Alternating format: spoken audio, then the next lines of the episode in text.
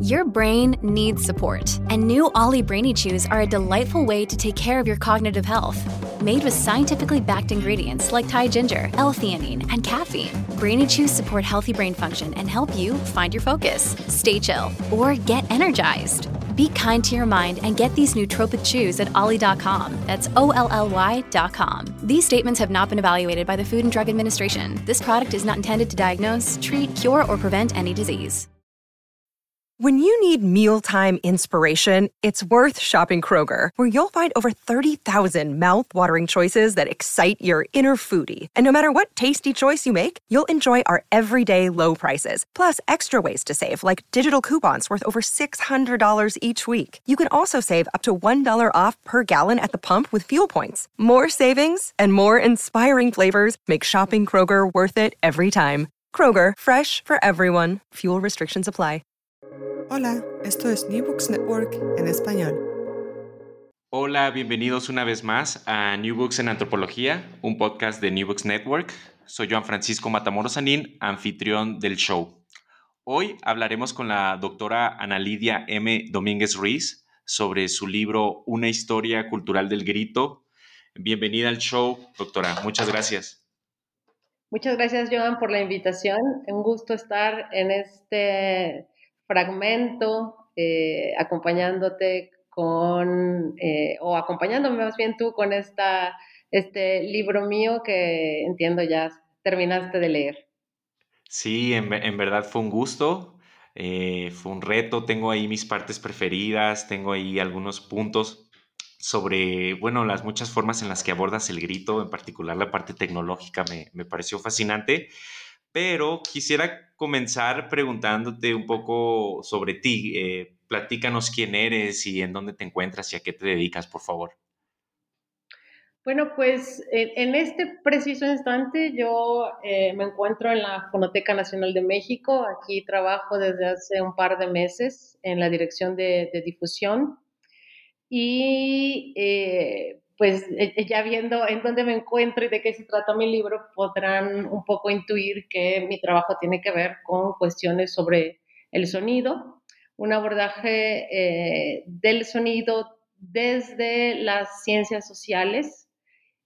soy antropóloga y comunicóloga de licenciatura y en retrospectiva creo que siempre me ha interesado el sonido desde distintas perspectivas y a lo largo de mi trayectoria lo que he ido haciendo es eh, tratar de entender desde, desde lo social eh, cómo el sonido contribuye a, estructurar las relaciones, estructurar eh, el, mundo. Y e, esa es, digamos, mi, mi, línea de investigación desde hace mucho tiempo, de la cual también se ha desprendido la reflexión sobre la antropología de los sentidos y por lo tanto sobre cuestiones que tienen que ver con el, con el cuerpo. Entonces, básicamente soy investigadora, soy académica y ahora me dedico a cuestiones de, divulgación, ¿no? que me parece un, trabajo que llega en un buen momento de, mi vida, ¿no? donde eh, toca demostrar para qué sirve pensar el mundo en clave sonora. Muy, muy interesante, muchas gracias. Y un poco entrando en materia con el libro, ¿pudieras platicando, platicarnos brevemente cómo llegó a ser este proyecto que, tuviste que atravesar para lograrlo? ¿Dónde es que fuiste trabajando y qué temas, perdón?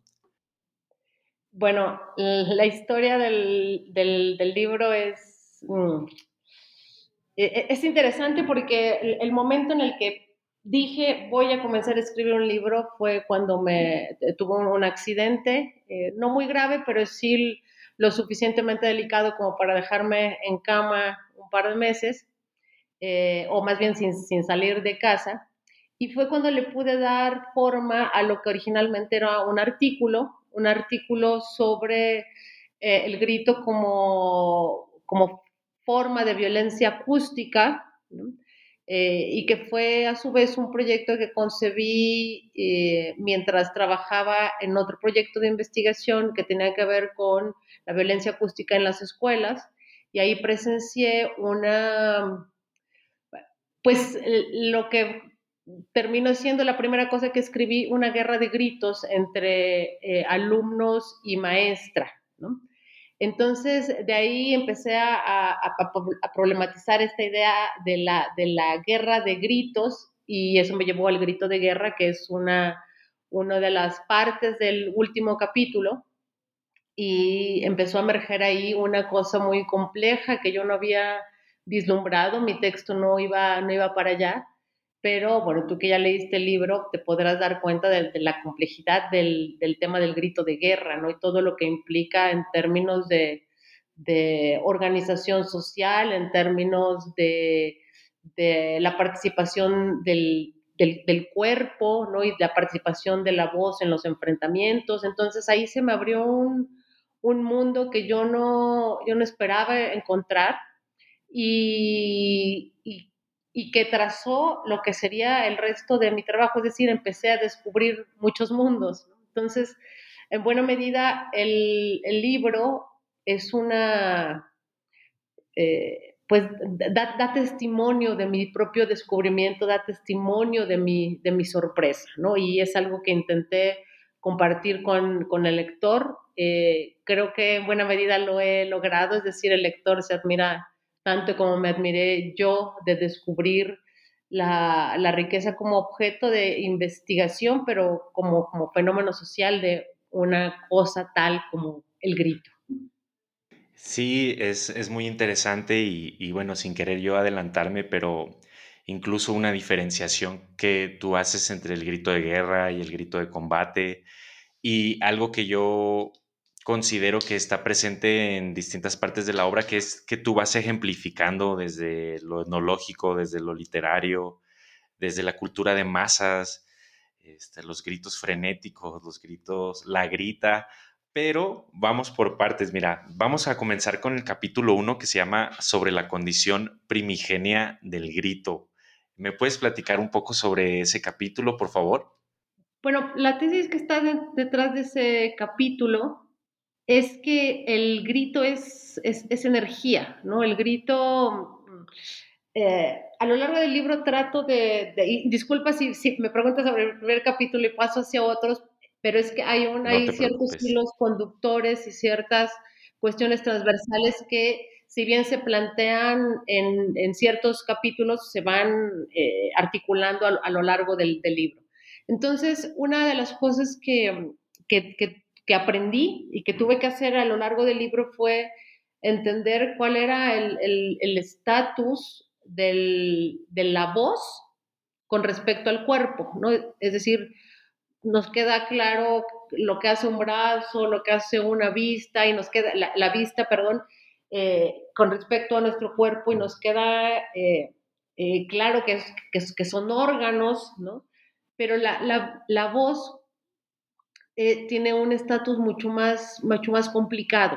Entonces, eh, lo que yo planteo es que la, voz es energía, y en tanto energía, pues es susceptible de, tomar forma, susceptible de, gestionarse por parte de las instituciones, pero de gestionarse por parte de las, de las sociedades, de utilizarse para una cosa o para otra, o incluso de prohibir su uso.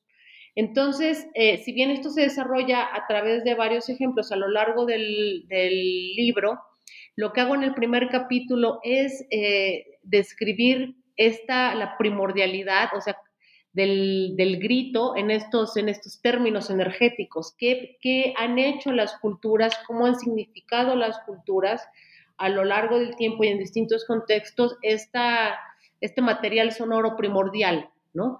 Y eh, ahí, por una parte, se aborda, digamos, la parte, eh, la, perspectiva creativa, ¿no? En el creativa en, el sentido de, de, construir relatos, ¿no? Relatos del origen del mundo, relatos del, del, origen de las sociedades, ¿no? Pensando justo en una, en una materia, ¿no? Que empieza a tomar forma. Pero esta idea de, materia primordial también hace que el grito, sobre, o más bien sobre el grito, pesen eh, pues muchos prejuicios que tienen que ver con, eh, o, que pesan más bien sobre las cosas primordiales, ¿no? Y entonces ahí está esta otra perspectiva eh, que nos orienta más hacia, una, a un, hacia un lado negativo de la concepción primordial del grito que tiene que ver con, el, grito es lo salvaje, ¿no? El grito lo, salvaje en mal, en mal término. Si tú, tú, más bien tú que leíste el libro te das cuenta que, que hay una, hasta un, un, proceso de reivindicación de la idea del, del, de lo salvaje, ¿no? Pero de, de, lo primitivo, ¿no? De las, de las cosas que constituyen así un, un, o un desecho o de algo que en, un, en, términos evolutivos y civilizatorios hay que desprenderse, ¿no? Es decir, ya, ya crecimos, ¿no? O ya evolucionamos como, como sociedades, entonces hay que dejar el grito de lado. ¿no? Entonces, esa es un poco la, la idea que está detrás del, del, del, primer capítulo y que, bueno, claro, se, se ahonda mucho más en esto a partir de ejemplos muy concretos que nos llevan a entender en dónde reside ese carácter primordial. Sí, eh, creo que es muy interesante. Corrígeme si me equivoco, pero tú mencionas que el, el grito como un fenómeno dime si lo digo correctamente, ergogénico, ergogénico, de, que es energía, eh, que es violencia, pero no quizás en el sentido como lo imaginaríamos de violencia, sino justamente por este factor de, la energía, el, grito del bebé al nacer, eh, cómo intentamos domesticar esa parte de nosotros, incluso abundas en ejemplos con Kant, este manual de Carreño, de verdad que incluso la introducción cuando hablas de la LEF, de verdad que es, muy interesante escucharlo. Y ahora quisiera pasar al capítulo 2 sobre la, dimensión afectiva del grito y, claro, lo, abordas de muchas formas y, yo solo también menciono esta parte de que a veces el grito evidencia esta incapacidad de nosotros para diferenciar algunas emociones como mm, como el hecho de cuando se manifiestan en nosotros que, no tienen necesariamente un nombre o una forma y, y cómo tal vez lo entiendo mal, pero el grito encarna esto y, bueno, eh, en general habla sobre el, grito y el gesto, el tono afectivo de los gritos, distintos gritos que hay. ¿Pudieras platicarnos un poco sobre eso, por favor? Ok, esas son muchas cosas, pero eh, eh, en este capítulo, en efecto, se trata a grandes rasgos de la relación entre el grito y las emociones. Y se aborda desde dos eh, perspectivas que tú las mencionaste muy bien. Una que tiene que ver con, podríamos llamarle también una dimensión comunicativa del grito, porque nos remite directamente al gesto. Y el gesto es, es, es energía, ¿no? O sea, finalmente lo que refleja un gesto, es toda una, energía concentrada apenas en un movimiento, en una cosa mínima, ¿no? Entonces, eh, si le llamo dimensión comunicativa es, justamente porque a veces las palabras nos faltan para, para dar cuenta de, de nuestro estado afectivo, y un gesto es mucho más eh, clarificador de eso que estamos sintiendo, incluso de eso que estamos pensando y no podemos ponerle nombre porque tal vez ni siquiera lo tenga. Y entonces un, gesto logra condensar todos esos significados. Entonces, por eso creo que el, grito debe ser considerado como un gesto, un gesto vocal, en tanto que eh, eso, mediante una eh, interjección, una partícula exclamativa, eh, liberada, podemos condensar muchísimo de lo que, de lo que estamos eh, sintiendo, de lo que nos oprime, pero también de lo que nos alegra. Y en este capítulo hay una parte que, a mí me gusta mucho, que, seguro te la encontraste por ahí, que tiene que ver con los intentos de, construir una semántica del grito, sobre todo procedente del campo de la medicina, que hay quienes se dieron a la tarea de hacer una clasificación de, los gritos y de hacer de esos gritos un instrumento de diagnóstico médico. Entonces, eh, eh, lo que hacen esos, esos intentos es justamente eh, pues tratar de dilucidar lo que contiene un gesto, que, que además es una, pues es una tarea titánica, ¿no? Y eso tiene que ver con, esa, con esa energía que contiene el grito.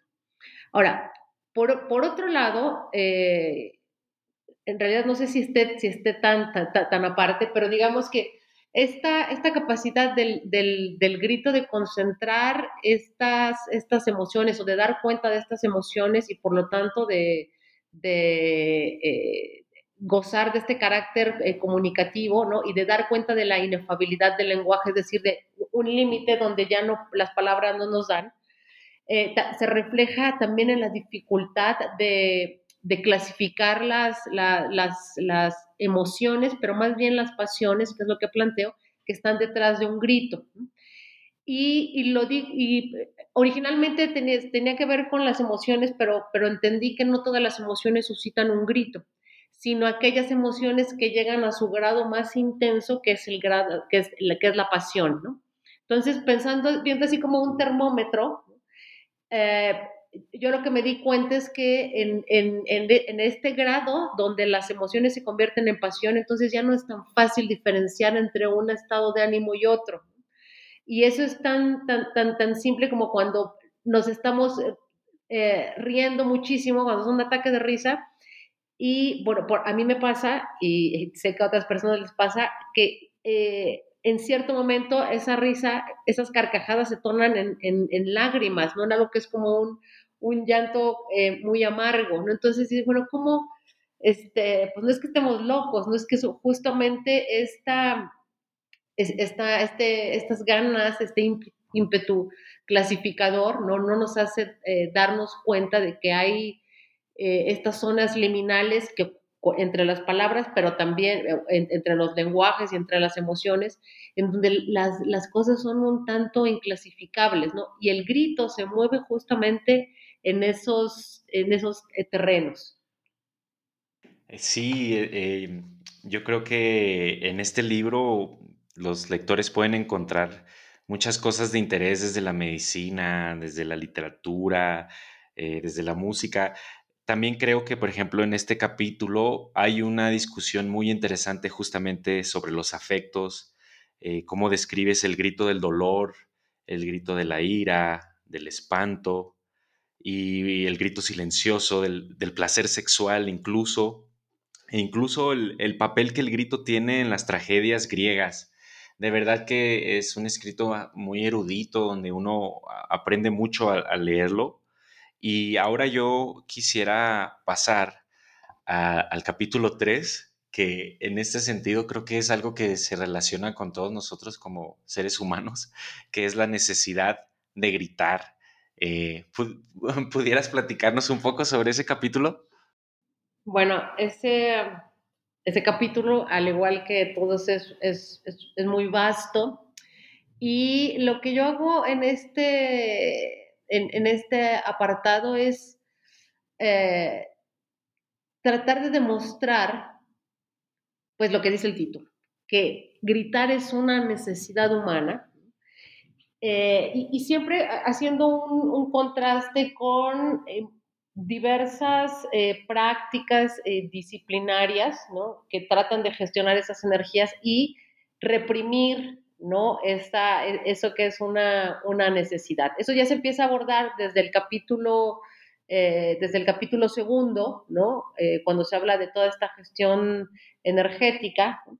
Pero en el capítulo tercero lo que observamos son justamente casos en la historia y entre diversas culturas en donde eh, gritar está permitido, O sea, así como el grito se ha prohibido, lo mencionaste tú hace un momento a propósito del, del, capítulo pasado, del manual de Carreño, pero de muchos otros manuales de buena conducta en donde gritar no está bien visto, ¿no? O sea, gritar de, de distintas maneras es, es una eh, eh, anti buena conducta. En este capítulo, eh, digamos, es el, sobrepeso. ¿Qué pasa cuando hay cabida para el grito en una sociedad? ¿no? O cómo es una sociedad que hace espacio en sus prácticas para, para, que, para que la gente grite. Y entonces es bien interesante porque nos lleva a, revisar eh, muchas eh, técnicas que podríamos englobar en el, en el, concepto de catárticas, técnicas para eh, dejar fluir los afectos, dejar salir los afectos. Y pasamos por, eh, por muchos recorridos, y, entre ellos, y una de las, del, eh, hay dos, dos, grandes distinciones, creo ahí está, aparece la, la medicina, ¿no? Como una, o el campo de la medicina y de la terapia, como un escenario que ha abierto o que durante algún tiempo, porque esto también es cambiante eh, a lo largo del, de los años ¿no? y de la historia, una, una vertiente de, de las terapias en, eh, en, donde se practicaban las, pues, terapias del, del, grito, ¿no? suponiendo que no todo se puede verbalizar, por ejemplo, como lo propone el psicoanálisis, ¿no? que cuando uno le logra poner palabras a aquellas experiencias ¿no? Eh, eh, eh, traumáticas que están detrás de las neurosis, pues uno ya está un paso adelante en el camino de la curación. Pero ¿qué pasa? Volviendo al capítulo segundo, cuando nos enfrentamos a la inefabilidad del lenguaje y entonces no podemos expresar, no podemos ponerle nombre a, esas, a esos episodios. Entonces las terapias del grito apuntan justamente hacia allá, pues entonces gritas, ¿no? O sea, sacas eh, y hay quienes, eh, por eso em, eh, en la revisión de distintas menciones sobre la fisiología del grito, hay quienes comparan al grito con, un, con, con, el vómito, ¿no? Es, expulsar algo a través del, de la boca y de la voz. Entonces, por un lado están estas, estas prácticas que siguen el, el, el camino terapéutico y que, y que apuntan más hacia una cura individual, y por otro lado aparecen las prácticas eh, rituales, ¿no? que hay quienes las han comparado como una especie de, terapias, pero colectivas. Pero en todo caso hay, una, hay un mismo punto de partida, ¿no? Hay, hay que... Eh, hay, que dejar salir aquello que nos está eh, oprimiendo, ¿no? Hay que de repente dar rienda suelta a esas, a, a esas emociones, a quien no ha sentido ganas de, gritar y no, no encuentro un lugar para hacerlo. O sea, hay gente que, eh, que literalmente se ahoga con un grito, ¿no? Porque, porque si uno sale aquí a la, calle y se pone a gritar, pues dicen, este, este está loco. Ahora, eh, esta, esta, revisión entre, entre las terapias y los rituales eh, termina como en una revisión un poco más moderna de la catarsis, por así decirlo, o más bien una pretensión de la modernidad que tiene que ver con eh, el, fenómeno del, fanatismo, ¿no? que en, nuestras eh, actuales eh, sociedades o en las sociedades que se dicen modernas, pues han hecho a través del fanatismo o a través del fanatismo han, han abierto casi el único lugar que tenemos para gritar, ¿no? Y por eso están los conciertos, por eso están los espectáculos deportivos, están las, las, las, luchas, ¿no? Esos eh, pequeños escenarios donde es eh, permisible, ¿no? Desfogarse. Y hay gente que va a esos lugares exclusivamente a, a gritar. En todo caso, el grito ha funcionado y sigue funcionando como una válvula de escape.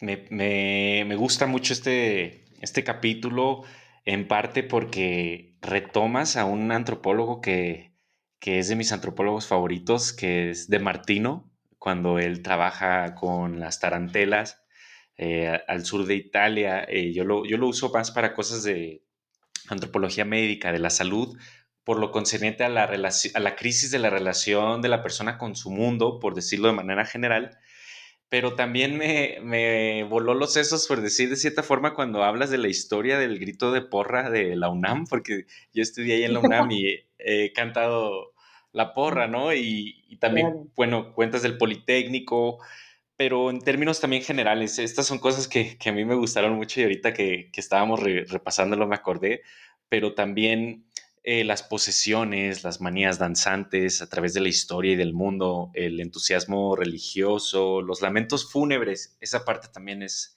es muy interesante. Eh, las formas, que, en realidad son las formas culturales de gritar, yo pienso, como cómo la cultura también da estos espacios.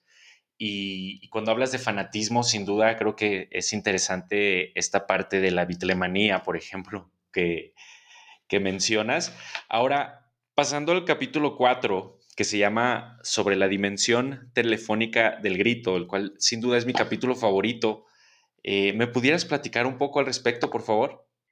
Pues bien, este, este capítulo es la, prehistoria del teléfono y surge de un, un presupuesto que, es muy sencillo, ¿no?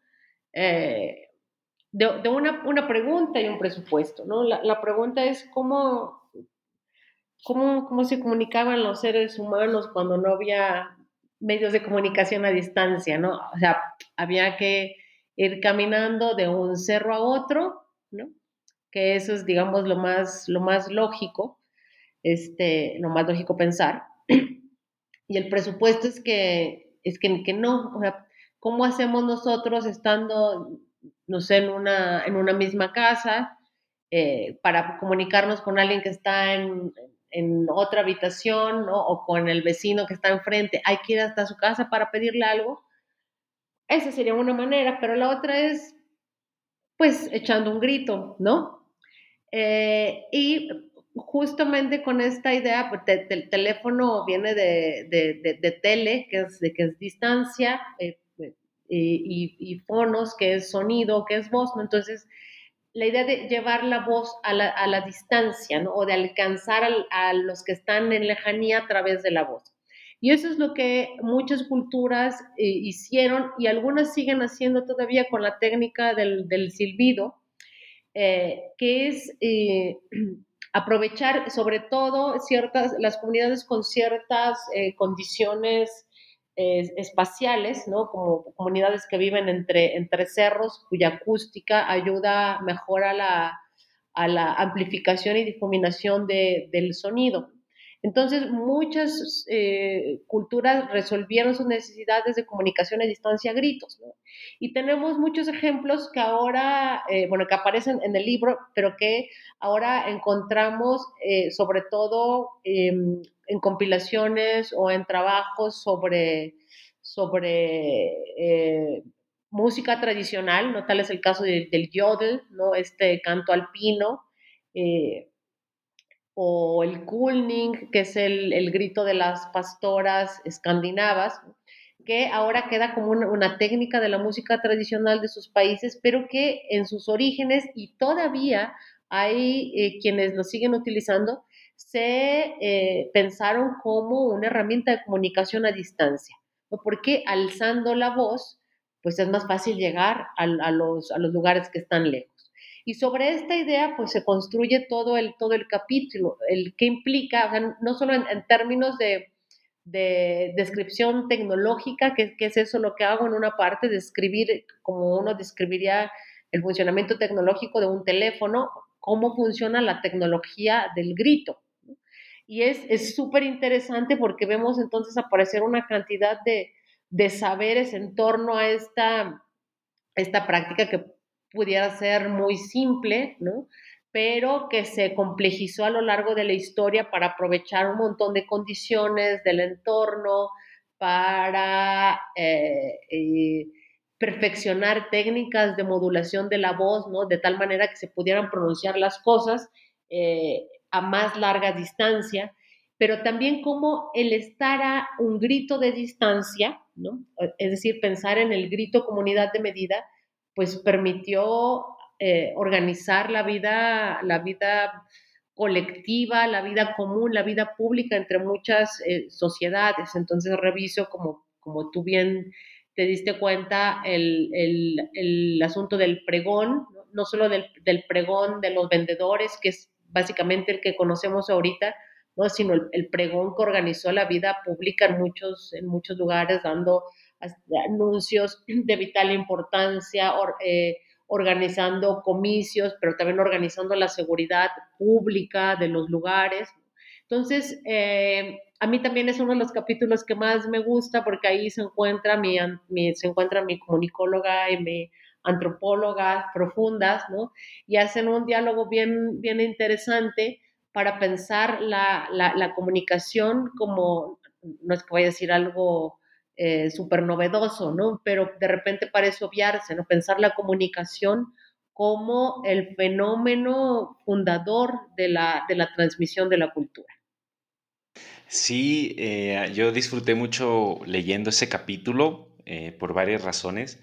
Por ejemplo, en términos de mi experiencia, me, me acordó en, en, distintos lugares donde he vivido, por ejemplo, en el barrio, eh, cuando a veces hay actividades que están tomando lugar ahí ilegales y se acerca la policía, siempre es un hay un cierto chiflido, no sé si saturé aquí los volúmenes, disculpa, pero que se utiliza todavía, o sea, es algo que seguimos utilizando el silbido o, o tú lo llevas más a profundidad, por ejemplo, en Oaxaca, eh, justamente personas que viven en una cierta orografía que les permite utilizar eso como una herramienta de comunicación. También tiene esta parte que yo veo como filológica de reflexionar sobre el sufijo que sería clamar o ido. Entonces hablas de declamar, reclamar, inclamar, que es algo que ya está más en desuso.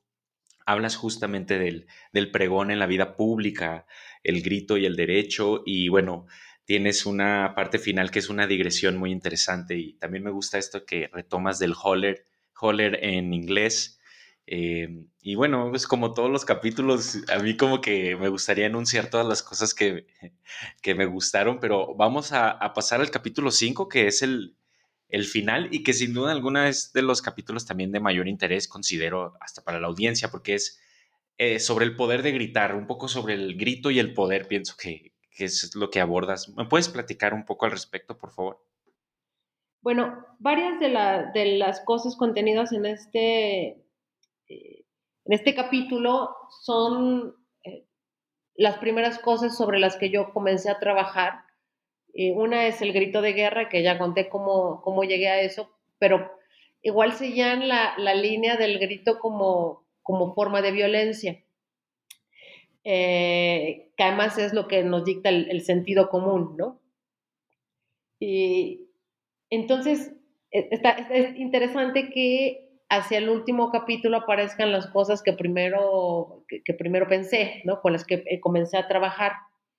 Porque, eh, bueno, no sé por qué está organizado así, lo que sí sé es que eh, dando esto por, por, por, sentado, empecé a descubrir cosas que yo no esperaba y tal vez por eso me enfoqué en esas cosas que terminaron siendo toda una, una, una sorpresa, ¿no? Entonces, tal vez por eso llegué, dejé esa otra parte hacia, hacia el final, ¿no? Y que tiene que ver justamente con la relación entre el grito y el poder desde distintas perspectivas. Eh, no solo el, el en primera instancia, el, el, el, poder gritarle a alguien, ¿no? O el poder utilizar un grito hacia otra persona con distintos fines, ¿no? Y muchos de los, de los fines que se enuncian en este, en este capítulo tienen que ver con, una, con, maneras de, imposición, ¿no? de imponer silencio, de imponer una voluntad sobre otra, eh, de, de, callar a quien pensamos que está por debajo de uno. Y en ese sentido exploro pues, lo que son diversas pedagogías del, grito, pedagogías de la voz, ¿no? desde aquellas que pasan por el, por, por el mundo del, del, ejército. En los ejércitos se, se, se, manda gritos y se, así se aprende a, así se transmiten las órdenes, ¿no? Y así, así, así se comunican entre los miembros de esas, de esas comunidades. Pero eh, disciplinas muy semejantes se practican, se practicaban eh, y ahora cada vez menos, pero eh, pero no tanto como, como, como quisiéramos que no ocurriera en las escuelas, en las casas, ¿no? Y ahí es muy, muy fácil ver cómo eh, ya no, y aquí ya no es el, el quien, quien ostenta el derecho de la palabra, sino quien ostenta el derecho del grito, ¿no? Y qué es lo que se adjudica al adjudicarse el derecho de gritar. Entonces, pasamos por, por todas estas eh, reflexiones sobre las pedagogías, sobre ciertas pedagogías violentas que utilizan el grito como instrumento, pero también está una parte eh, muy interesante sobre eh, cómo, sobre el, grito como una manera de, de oponerse a la, a la, opresión, ¿no? Es decir, como el, generalmente hablamos de levantar la voz, ¿no? Eh, hacernos escuchar. y qué cosa más, más sonora y más alta y más contundente para, para hacer una declaración de principios que un grito. Este, y no hay que gritar así todo un, un alegato, ¿no? Sino con el simple hecho de decir no, entonces hay toda una, eh, estructura que de, opresión que se, que se rompe, ¿no? Que eso es algo que aparece ya hacia, es, el, es el último apartado del, del, libro y eh, que tiene que ver con el poder subversivo del grito. ¿Qué pasa cuando uno rompe el silencio? ¿Qué pasa cuando uno se agencia de su propia voz o reclama el uso de su propia voz no para decir, eh, para expresar ideas, sino para gritar, ¿no? Para, eh, pues un poco volviendo a esta idea de, cómo hay un elemento catártico en el grito, o sea, cómo, cómo decir, hasta aquí llegó esta situación y no voy a soportar más. Entonces ahí está el carácter subversivo del grito y por supuesto aparece también aquí el asunto de del, grito y el género, ¿no? O sea, cómo incluso en, esta, en esto que se ha considerado histórica, eh, históricamente como un desecho vocal, que es el grito, incluso para eso hay un uso eh, distintivo entre eh, la voz del, del, hombre y la voz de la mujer. Entonces, el grito me sirve justamente como pretexto para analizar una serie de relaciones asimétricas en donde el, grito está mediando, el, grito está, por un lado, eh, mediando los procesos de autoridad, pero por otro lado está mediando los procesos de subversión. Sí, eh, me, justamente me gusta cómo abordas el grito como forma también de dominio y a la vez como forma de subversión. Eh, toda esta parte bélica que mencionas de cómo un grito de combate no tan elaborado, reflexionado, luego se instrumentaliza, se sofistica y ofreces ejemplos bien impresionantes, hasta incluso creo que de la guerra de Vietnam, eh, cómo se utilizaba culturalmente. Entonces está llena de estas cosas. También me recordó al, ejercicio del grito que se usa en las cocinas con el Yes Chef y cómo te está gritando muchas veces el, chef. Eh, creo que todos que vayamos leyendo podemos ir eh, vinculándolo con estos espacios donde hemos, hemos revisado el grito. Ahora, por un lado ya hemos dado un paseo general por el libro, yo te agradezco. Eh, fue, además en, la parte introductoria nos mencionaste cómo tomó lugar la creación de este libro y creo que eso no viene en el libro, entonces eh, yo te lo agradezco porque es como un, un extra para quien esté escuchando esto. Yo, yo te quiero, bueno, agradecer. Creo que es un privilegio poder discutir con alguien sobre su obra y más una obra de este estilo. Y quisiera ir cerrando preguntándote qué, qué sigue para ti, en qué estás trabajando ahorita. Ahorita estoy trabajando en la promoción de mi libro. No, mira, eh, claro, estoy, desde antes de terminar el grito, eh, em, ya estaba yo concibiendo eh, una, no, es que sea una segunda parte, pero, pero sí hay una, una continuidad, ¿no? Que tiene que ver con el susurro. Es decir, en este libro abordo la, la voz más intensa que puede producir el ser humano. Bueno, los animales también gritan, pero me ubico en estos ámbitos de la cultura. Y también me interesó lo que ocurre en, en, eh, con la voz más más baja, la voz que apunta hacia el silencio, ¿no? es decir, si el decir las cosas a los cuatro vientos genera un cierto tipo de relaciones, genera un cierto tipo de, organización social en torno a la voz, ¿qué pasa con la, con la voz más baja? ¿no? Esa voz que no está hecha para todos, sino está hecha para la comunicación de dos personas, ¿no? Eh, esa voz que, con la que se dicen cosas que no deben saber los demás, excepto esas dos personas y sino uno mismo. Entonces eh, me fui al otro extremo y desde entonces estoy tomando notas, estoy preparando, eh, ya tengo varias, varias ideas escritas, todavía no, no arranco como cuando decidí escribir este. la escritura de este, de este libro fue pues tan fascinante y tortuosa como son los procesos de, escritura.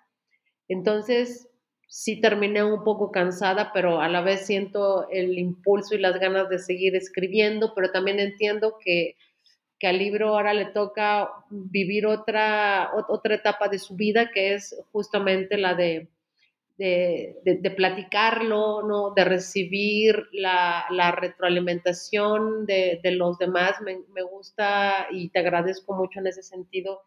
Eh, poder platicar con alguien sobre mi libro de entrada, porque de repente ya no siento que, es, que sea mi libro, ¿no? O sea, hay cosas que ahorita yo leo y, y no, no, las reconozco de primera vista, sí, sí ay, es, es, de, mi libro, ¿no? Este, y eso es, eso es muy interesante porque tú lo dijiste hace, hace un momentito, ¿no? Cuando lo de Yes Chef, o sea, sí, es cierto, a este, a este libro le van a faltar muchas cosas, ¿no? ¿Por qué? Porque, porque la, historia ya así recopilada, pues es muy vasta. Eh, no, pues muchas gracias, Ana Lidia. Creo que me imagino que elaborar un libro así te lleva de, de, la risa al llanto y del llanto a la risa, del placer al justamente al desconocimiento de algo tan vasto que escribiste y, y también creo que es bien bonito que vaya circulando en otros ojos y otros oídos y yo invito a las personas a, que lo busquen. Eh, tiene muy buena em, circulación, el libro en realidad es, es fácil de conseguir, creo que también tiene este mérito que, va a ir más allá de los espacios académicos, en especial porque es grato de, leerse. Eh, muchas gracias por tu tiempo, eh, muchas gracias a la audiencia por escuchar New Books en Antropología, un podcast de The New Books Network.